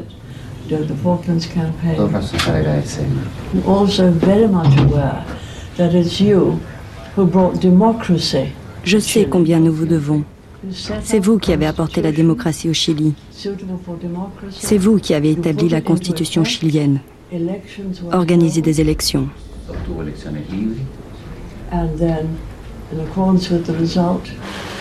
Au même moment, le juge madrilène Balthazar Garson versait au dossier d'accusation 32 nouveaux cas de torture à la demande d'extradition vers l'Espagne de l'ancien dictateur. And of course, she also had a strong belief in democracy. Et bien sûr, c'était une fervente adepte de la démocratie, ce qui explique la haine qu'elle vouait aux syndicats qui avaient tenté de renverser la démocratie pendant la grève des mineurs, au moment de son premier mandat, mais aussi celle que lui inspiraient les dictateurs étrangers qui heurtaient ses convictions démocratiques. À part pour le général Pinochet.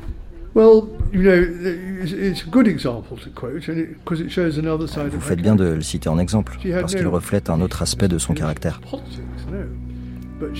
Elle ne soutenait pas la politique de M. Pinochet, non. Mais elle n'oubliait pas l'aide et le soutien qu'il avait apporté au Royaume-Uni lors de la guerre des Malouines. Cette loyauté méritait d'être récompensée.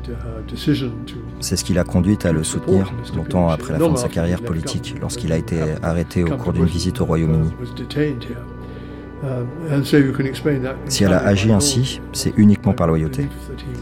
Il avait renversé la démocratie au Chili et je ne pense pas qu'elle approuvait ça. Pas plus qu'elle n'approuvait l'apartheid en Afrique du Sud.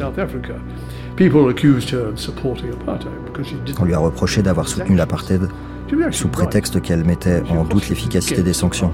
A raison d'ailleurs. Bien sûr qu'elle était opposée à l'apartheid. Mais elle savait que les sanctions n'y mettraient jamais fin. Elles ne feraient qu'aggraver la situation des Sud-Africains noirs. Elle misait sur la négociation, l'échange et la conviction pour renverser l'apartheid. Elle a joué un rôle majeur dans ces événements.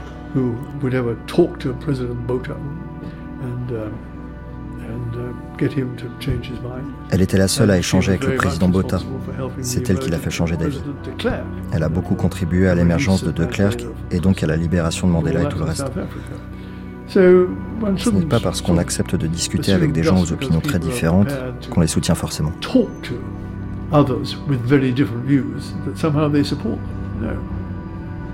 Les images d'archives sont moins flatteuses que les propos de l'ancien conseiller Charles Powell. Elle pense pourtant à la trace qu'elle laissera. Elle désigne Charles Moore, journaliste du Daily Telegraph. Je ne sais pas pourquoi elle m'a choisi, mais on se connaissait. Um, C'était au milieu des années 90 et on s'entendait bien. J'étais journaliste à l'époque où elle était Premier um, ministre. Et j'étais rédacteur uh, au Spectateur dans les années 80 si elle a décidé de faire ce livre, c'est parce qu'elle venait de finir ses propres mémoires et qu'elle se demandait quoi faire des archives privées de ses années à Downing Street, qu'un Premier ministre est autorisé à emporter.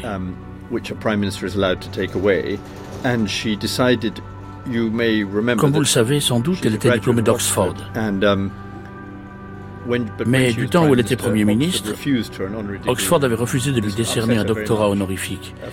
Et bien sûr, ça l'avait beaucoup vexé. Alors elle a donné ses archives à Cambridge, um, au Churchill College, qui est le meilleur fonds d'archives de la politique moderne.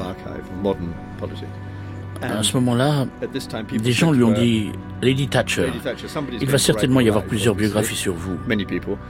Alors pourquoi ne pas trouver quelqu'un avec qui vous avez une relation correcte et laisser cette personne étudier tous ces documents?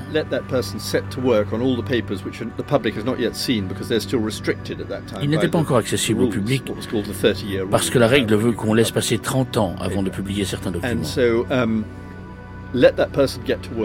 Si vous laissez cette personne vous interroger et consulter librement vos archives, elle pourra écrire le récit de votre vie. Et c'est ce qui s'est passé. Mais je ne sais pas pourquoi elle me l'a demandé à moi. Elle ne me l'a pas dit. Il n'y a pas eu d'appel à candidature. Elle me l'a simplement demandé. Elle m'a expliqué toute cette histoire de confidentialité. Elle m'a dit, moi, Margaret Thatcher, je ne serai pas autorisé à lire ce livre. Il ne pourra pas paraître de mon vivant. C'était mieux ainsi parce que ça évitait tout soupçon de complaisance. S'il avait fallu le lui soumettre, l'auteur aurait forcément craint sa réaction et elle aurait peut-être essayé de contrôler ce qui était dit. Ça n'a pas été le cas. Je pensais qu'elle tenterait malgré tout d'imposer des choses, mais à ma surprise, elle ne l'a pas fait. Um, pas du tout. Elle ne m'a jamais demandé comment ça se passait. Um, et elle a coopéré. Après avoir écrit les livres, étant donné qu'ils traitaient de choses confidentielles, j'ai dû soumettre les manuscrits au gouvernement pour voir s'ils menaçaient de quelque façon que ce soit la sécurité nationale. And each time with each volume there's a bit of an argument about what does and what doesn't. But on the whole, I had no serious problems. Chaque volume a fait l'objet de négociations serrées. Um, Mais dans l'ensemble, je n'ai eu aucun gros problème. Ils retiraient certains éléments, comme le nom de code d'un agent, ce genre de choses, mais ça ne me dérangeait pas. Ils n'ont jamais essayé de contrôler ce que je disais, pas plus que Buckingham Palace, à qui il faut soumettre tout ce qui concerne la reine. Nous avons eu quelques désaccords, mais rien de très grave. Au moment de son décès, en 2013, le premier volume était prêt. Le second a été publié deux ans plus tard, et le troisième encore quatre ans après.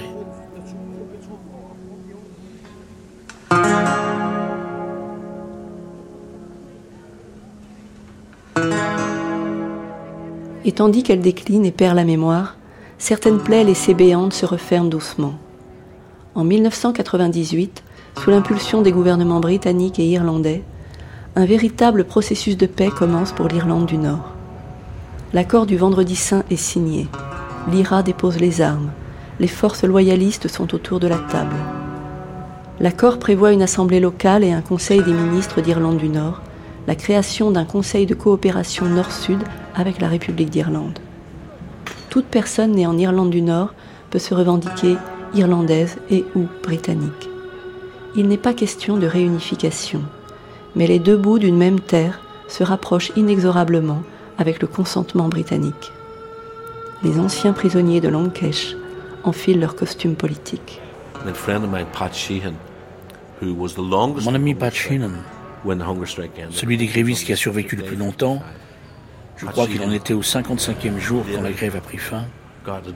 Pat Sheehan a ensuite obtenu un diplôme de philosophie en prison. Et aujourd'hui, il est député et porte-parole santé du Sinn Féin au Parlement de Stormont.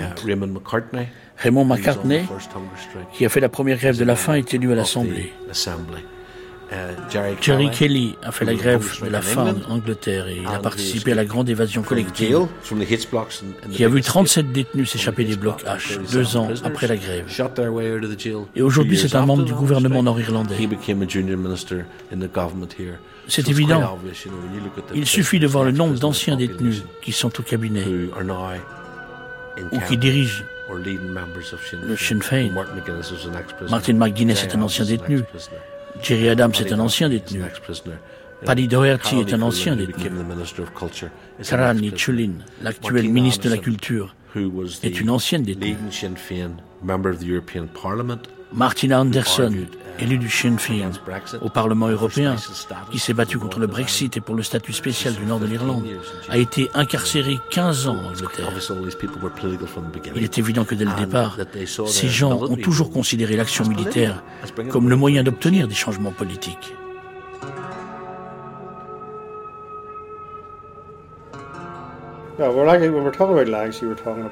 Shane Murray. Quand vous sortez d'un conflit, vous devez affronter votre passé, ce qui veut dire entendre les besoins et les exigences de toutes les victimes et de tous les survivants.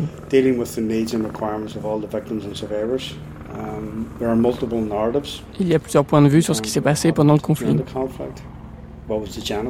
Quelle est la genèse du conflit? Qu'est-ce qui l'a fait durer?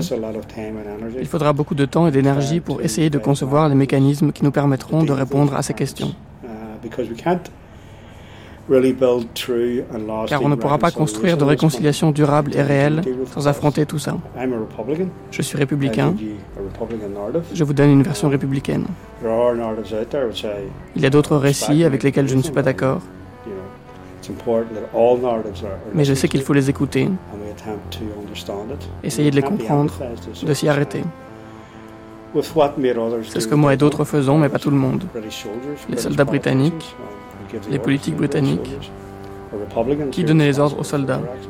Les républicains sont responsables des actes qu'ils ont commis pendant ces années, mais ça doit aussi être le cas des loyalistes et des partis unionistes.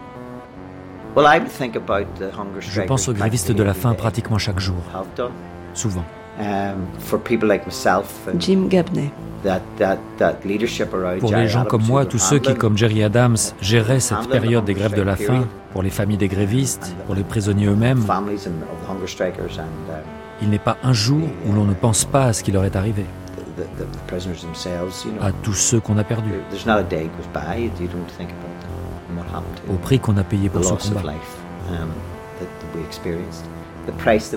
On n'est pas les seuls à en avoir payé le prix, à avoir souffert, à avoir dû faire le deuil de camarades et d'amis dans ce conflit. On doit être conscient de cette histoire récente. Je sais, ici en vous parlant, que dans tous les camps, l'armée britannique, les forces du RUC et de l'UDR, les communautés loyalistes, on a tous perdu des proches. C'est ce qui se passe dans les guerres. Il y a aussi des civils qui n'étaient d'aucun camp qui sont morts. On doit respecter le deuil de toutes ces familles. And I think we're in, in Ireland anyway, we're delighted that it's over. En Irlande, on est heureux aujourd'hui que ce soit terminé. Maintenant nous avons la paix, nous tentons de résoudre les questions en suspens de manière pacifique. I know that the legacy of Bobby Sands, who will be remembered Evelyn Glenn Holmes. in the history books, Bobby Sands or Margaret Thatcher? De qui se souviendra-t-on dans les livres d'histoire? Bobby Sands ou Margaret Thatcher? Bobby est une icône, c'était un poète, un magnifique poète. C'était un chanteur, il aimait sa langue, il était un volontaire de l'IRA. Mais il était mon ami.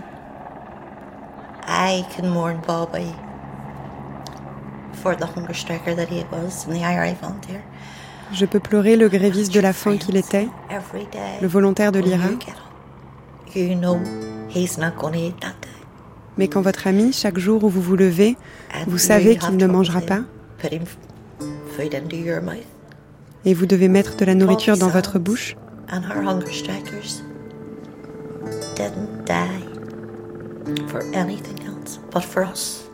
Bobby Sands et les grévistes de la faim ne sont pas morts pour autre chose que pour nous. Ils sont morts pour montrer au monde que nous n'étions pas des criminels, que nous ne laisserons pas criminaliser notre combat. Quand vous savez que 10 personnes sont mortes pour vous, ça vous donne des responsabilités.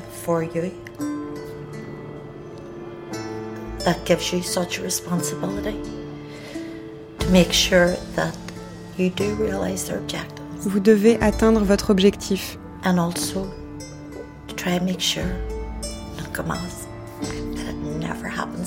Et vous assurer que ça ne se reproduira plus jamais.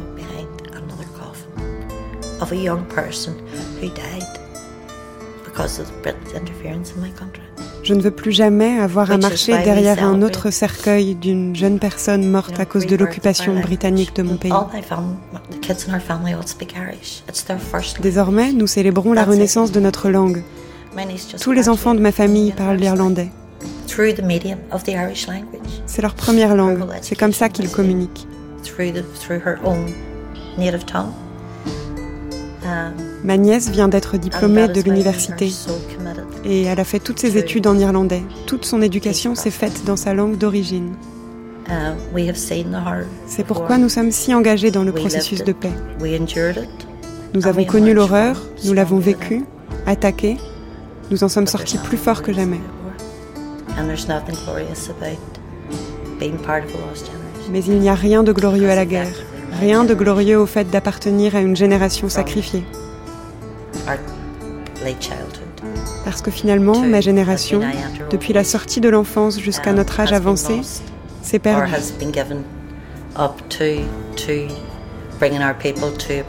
Sacrifiée pour mener notre peuple à un point où le gouvernement britannique ne peut plus l'ignorer.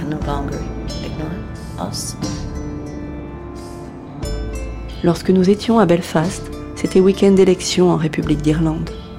La victoire du Sinn Féin était très nette. Ajoutée au Brexit voulu par les Anglais mais pas par les Irlandais, elle semblait soudain mettre la réunification à portée d'une vie. Oui, c'est un jour incroyable. Surtout quand on voit le chemin parcouru, la répression dont nous avons fait l'objet, quand on se battait pour les droits civiques et quand on résistait à la domination britannique. D'autant que les gouvernements qui se sont succédés dans le sud de l'Irlande, plutôt que de s'opposer à la Grande-Bretagne, ont choisi de réprimer aussi le Sinn Féin. Pendant presque 30 ans, on a été censuré, banni de la radio et de la télévision dans le sud de l'Irlande. L'État a collaboré avec les Anglais en extradant les réfugiés politiques et les gens qui fuyaient les autorités britanniques. Cela étant dit, le Sinn Féin est désormais le plus grand parti d'Irlande. Si on cumule les voix obtenues dans le nord et dans le sud de l'Irlande, le Sinn Féin apparaît comme le parti le plus populaire d'Irlande. Et ça, c'est extraordinaire. Vous savez, j'ai été emprisonné quatre fois, détenu sans inculpation ni procès. Ma femme et moi avons échappé à plusieurs tentatives d'assassinat. Cherry Adams s'est fait tirer dessus. Sa maison a été prise pour cible. Beaucoup de nos élus ont été tués. Les avocats qui défendaient des membres de la communauté nationaliste ont été assassinés, à commencer par Pat Finucane, qui était mondialement réputé et qui a été tué par des agents britanniques. Les choses ont bien changé. Aujourd'hui, c'est un très grand jour pour moi et pour tous les républicains qui veulent enfin voir les Anglais quitter l'Irlande. Ce qui devrait se faire si on se met d'accord à Dublin et à Belfast. Ce que montre cette victoire électorale du Sinn Féin, d'abord dans le nord puis dans le sud de l'Irlande, c'est que les gens de la classe ouvrière et des régions rurales défavorisées qui ont vécu le conflit acceptent le récit qu'en font les républicains. En 2004, l'ancien président Ronald Reagan s'était éteint avant elle. Et puis l'ancien Premier ministre britannique Margaret Thatcher, trop fatigué pour lire son message debout, mais qui avait enregistré son témoignage d'amitié diffusé pendant la cérémonie, un message très politique aussi qui revient sur la fin de la guerre froide. Il a gagné la guerre froide, pas seulement sans tirer un coup de feu, mais aussi en invitant les ennemis hors de leur forteresse et en en faisant des amis. Aucun diplomate ni aucun dramaturge ne pourrait, je crois, imaginer meilleurs mots que ceux qu'il prononça à Mikhail Gorbatchev au sommet de Genève. Laissez-moi vous expliquer pourquoi nous ne vous faisons pas confiance, lui dit-il. Ces mots sont à la fois candides et durs, et ils n'étaient sans doute pas faciles à entendre. Mais ils étaient aussi une claire invitation à un nouveau commencement, une nouvelle relation enracinée dans la confiance. Nous vivons aujourd'hui dans un monde que Ronald Reagan a commencé à reconstruire avec ces mots. Quand Mme Thatcher a démissionné, elle a fait une dépression nerveuse à cause de tout ce stress.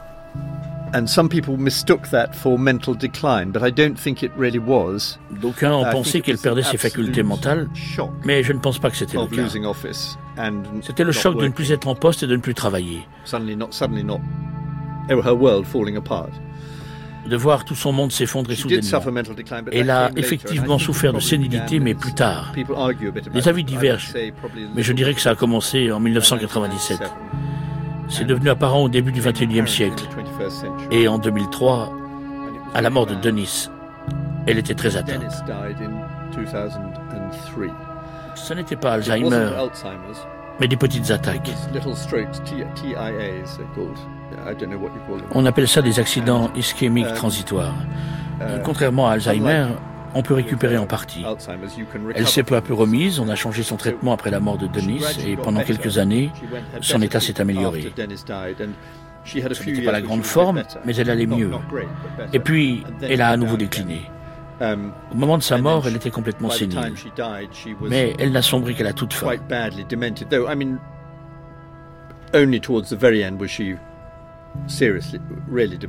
Par exemple, je crois que c'était en 2009, je l'ai accompagné pour aller voir le pape Benoît XVI.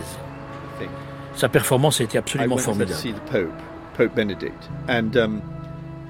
Parce que c'était une excellente actrice. Elle s'est admirablement comportée et tout s'est bien passé. Surtout que c'était en public sur la place Saint-Pierre. Ce n'était pas une audience privée. Ensuite, je l'ai ramenée à la voiture et une heure plus tard, elle ne se souvenait même plus avoir vu le pape. Mais elle en était capable quand il le fallait. C'est souvent comme ça que ça se passe quand on vieillit et qu'on perd la tête. Par chance, quand elle a commencé à décliner, ça a fait ressortir les meilleurs côtés de sa personnalité. Elle s'est beaucoup adoucie. Elle pouvait être très tendre dans l'intimité. Elle donnait trop à manger aux chiens et elle adorait voir ses petits-enfants, ce qui n'arrivait pas souvent puisqu'ils vivaient aux États-Unis. Elle avait cessé de se demander pourquoi elle n'était plus Premier ministre. Elle était comme une enfant. Elle s'émerveillait devant les fleurs et elle aimait les couleurs vives. Elle connaissait beaucoup de poèmes par cœur. Elle les récitait à ses aides-soignantes. Elle demande alors souvent après son mari. Il faut lui annoncer encore et encore qu'il est mort. Sa fille Carole est à ses côtés. Elle a été journaliste, a travaillé à la télévision, puis elle a glissé vers une télé-réalité plutôt trash. En 2009, hors antenne, lors d'une simple conversation, elle parle du joueur de tennis Joe Wilfried Tsonga comme d'une poupée nègre de chiffon. Elle est licenciée par la BBC. Le fils, Marc, s'est éloigné de son pays et se fait discret. Il a été obligé de s'exiler aux États-Unis, puis en Afrique du Sud, après avoir trempé dans des affaires secrètes et mystérieuses de contrats d'armement au Proche-Orient, sur lesquels il aurait touché des commissions illicites. En 2005, il est condamné à 4 ans de prison avec sursis par la justice sud-africaine pour avoir participé au financement d'un coup d'État manqué par des mercenaires en Guinée équatoriale. Les enfants de Margaret et Dennis Thatcher sont aussi ceux de l'ère Thatcher. Elle meurt le 8 avril 2013. Tandis que le convoi funéraire se dirigeait vers l'église de Saint-Clément-Danes, la chapelle de l'armée de l'air, où le cercueil, simplement décoré d'une couronne de fleurs blanches, allait être placé sur un affût de canon par tous les représentants des corps de l'armée.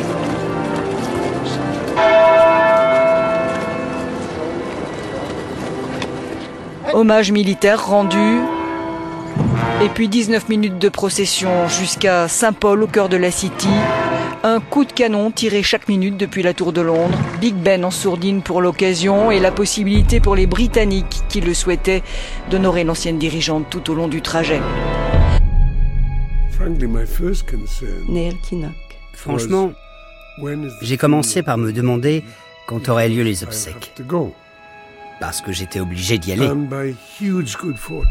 Or, par un hasard étonnant, il s'est avéré qu'elles avaient lieu en même temps que celle d'une camarade très chère, une femme de ma propre circonscription et un véritable pilier du Parti travailliste. Une femme courageuse, d'une grande force morale. et qui avait traversé des épreuves terribles. Elle avait presque le même âge que Thatcher. Et était morte en même temps. Je tenais à assister à son enterrement. J'y serais allé quoi qu'il advienne. J'avais donc une très bonne raison, pas un prétexte, mais une raison, de ne pas être présent aux obsèques de Margaret Thatcher. Ça m'a beaucoup soulagé. And when you think about the end of Margaret Thatcher's career, it's there was a faint degree of karma, you know. Quand vous pensez à la fin de carrière de Margaret Thatcher, ça a quelque chose à voir avec le karma. Elle n'a pas été tuée par les républicains irlandais. Le parti conservateur l'a poussée vers la sortie. Ils n'en voulaient plus. Elle devenait encombrante pour eux. Ils ont tranché.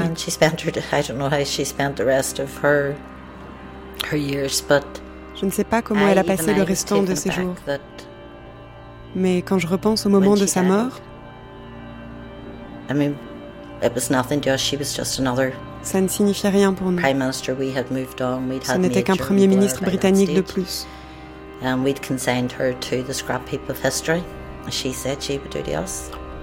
On est passé à autre chose. On avait eu Major et Blair à ce stade. Elle, on l'avait rangée à la case de l'histoire, ce qu'elle avait juré de faire avec nous.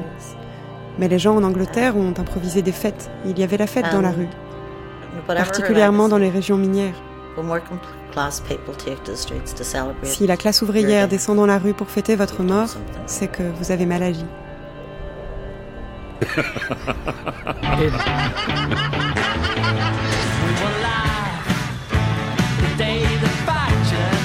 Nous rirons le jour de la mort de Thatcher. Le jour où Thatcher mourra. Même si on sait que ce n'est pas bien. Nous danserons et nous chanterons toute la nuit. Ding dong, la sorcière est morte. Ding dong, la méchante sorcière est morte. La sorcière est morte. La méchante sorcière est morte.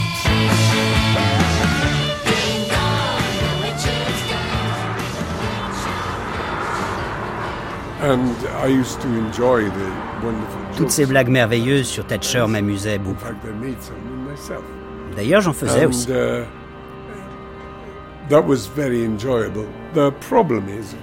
C'était très drôle. Le problème, c'est qu'involontairement, sans qu'on y prenne garde, quand un objet de haine devient aussi un objet de dérision et de rire, la perception qu'on en a finit par s'adoucir.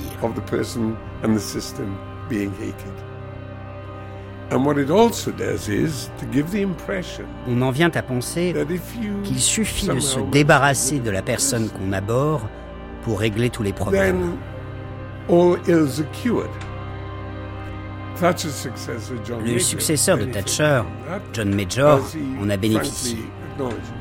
Il l'admet lui-même, avec sa droiture et sa franchise coutumière. Il ne ressemble en rien à Thatcher. Ils ont des idées politiques communes, mais leur personnalité est très différente.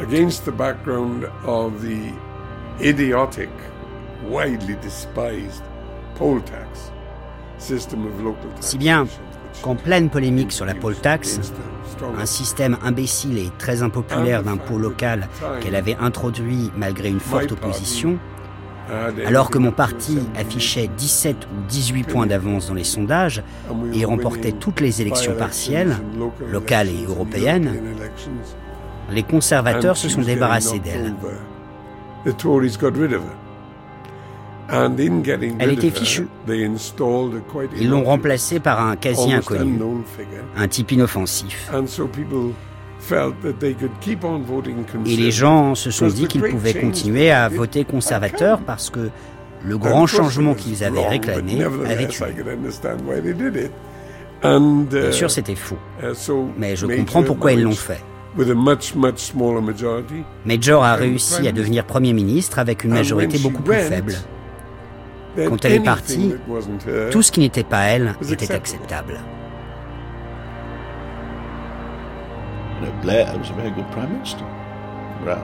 Tony Blair et Gordon Brown ont été de très bons premiers ministres. Mais ni l'un ni l'autre n'a jamais envisagé de revenir sur les changements qu'avait fait Margaret Thatcher. Kenneth Clark. Ils disaient qu'ils voulaient leur donner un visage plus humain. Et ils ont tenté de régler certains problèmes sociaux. Mais je ne crois pas qu'ils aient beaucoup mieux réussi que nous. On ne sait pas quoi faire de ces endroits, et en particulier de cette frange de la population. On n'a pas réussi à gérer l'effondrement des industries traditionnelles après la guerre.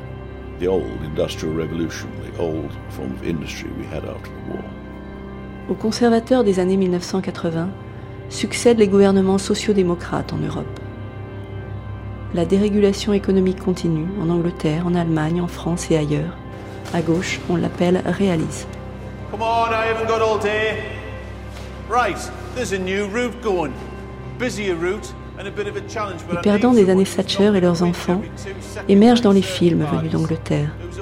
Ils ont le teint pâle, l'oreille percée, un accent du Nord, des fins de mois difficiles et quelques beaux restes des coupes de cheveux de l'ère punk. La fiction vient troubler le réalisme politique.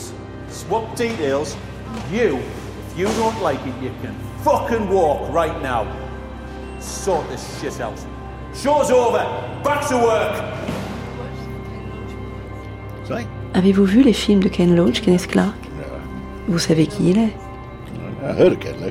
Je connais Ken Loach, oui. Mais je ne regarde jamais de film. Lequel me conseillez-vous? Beaucoup de ces films, ils parlent tous des oubliés au Royaume-Uni. En fait, nous sommes tous d'accord au sujet des laissés pour compte. Mais personne ne sait comment régler le problème. J'ignore quelle est la solution. J'aimerais le savoir. Ils ont fini par exploser au fond des urnes. Ils ont largué la communauté européenne et choqué la City de Londres. Qu'aurait-elle dit? Qu'aurait-elle fait? Qu'importe. Un fantôme éclaire la violence du passé. Ce n'est pas Margaret Thatcher qui nous hante. C'est ce moment où le monde a tourné.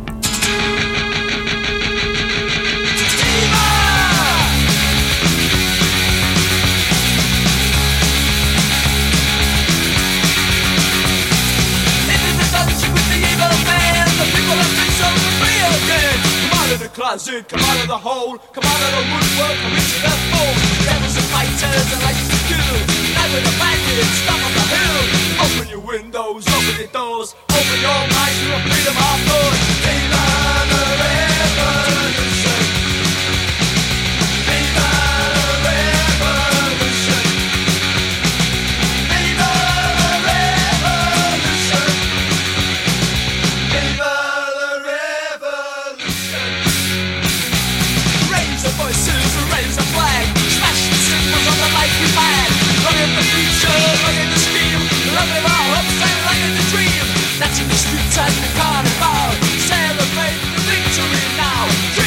C'était le dernier épisode de la grande traversée Margaret Thatcher, avec Charles Powell, Hubert Védrine, Kenneth Clark, Charles Moore, David Lodge, Neil Kinnock, Evelyn Graham Holmes, Danny Morrison, Sean Murray, Jim Gabney, et les voix de Patrice Bornon, Laurent Lederer, Joachim Salinger, Amélie Perrault, Adrien Chevrier, Clément Adly, Simon Fro.